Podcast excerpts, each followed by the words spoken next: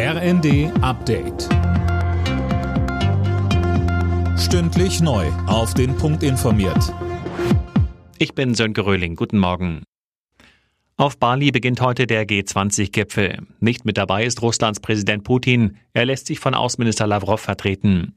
Bundeskanzler Scholz kündigte vorab an, dass er mit Lavrov Klartext reden will. Eine ganz wichtige Zusammenkunft, bei der es auch um die großen Herausforderungen geht, die aktuell von uns beobachtet werden. Und dazu gehört zuallererst der Krieg, den Russland gegen die Ukraine begonnen hat.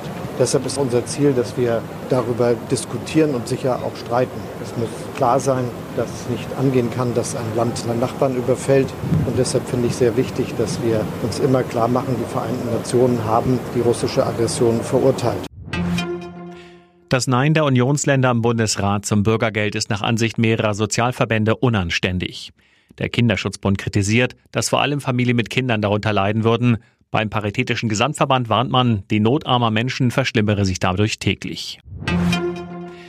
Das Aus der Corona-Isolationspflicht in mehreren Bundesländern ist kein Problem. Davon geht die Bundesärztekammer aus.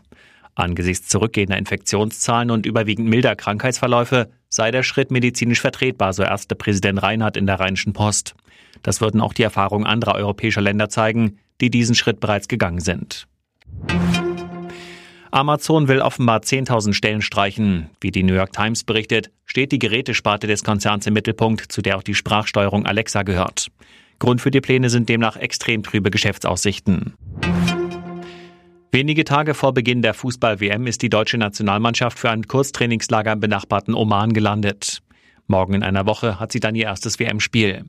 Als Innenministerin ist Nancy Faeser auch für den Sport zuständig ob sie aber zur WM reisen wird, ist noch unklar, wie sie im ersten sagte. Ich war ja in Katar und habe die kritischen Themen angesprochen und für mich war immer wichtig, dass ich diesen kritischen Dialog auch weiterführen kann. Das ist die eine Bedingung, die ich daran habe, ob ich fahre oder nicht, ob ich die entsprechenden Termine bekomme, um die Themen weiter anzusprechen, weil ich halte es für wichtig, das, was wir dort an Fortschritten sehen, das gilt es auch während der WM anzusprechen und vor allen Dingen auch nach dem Turnier.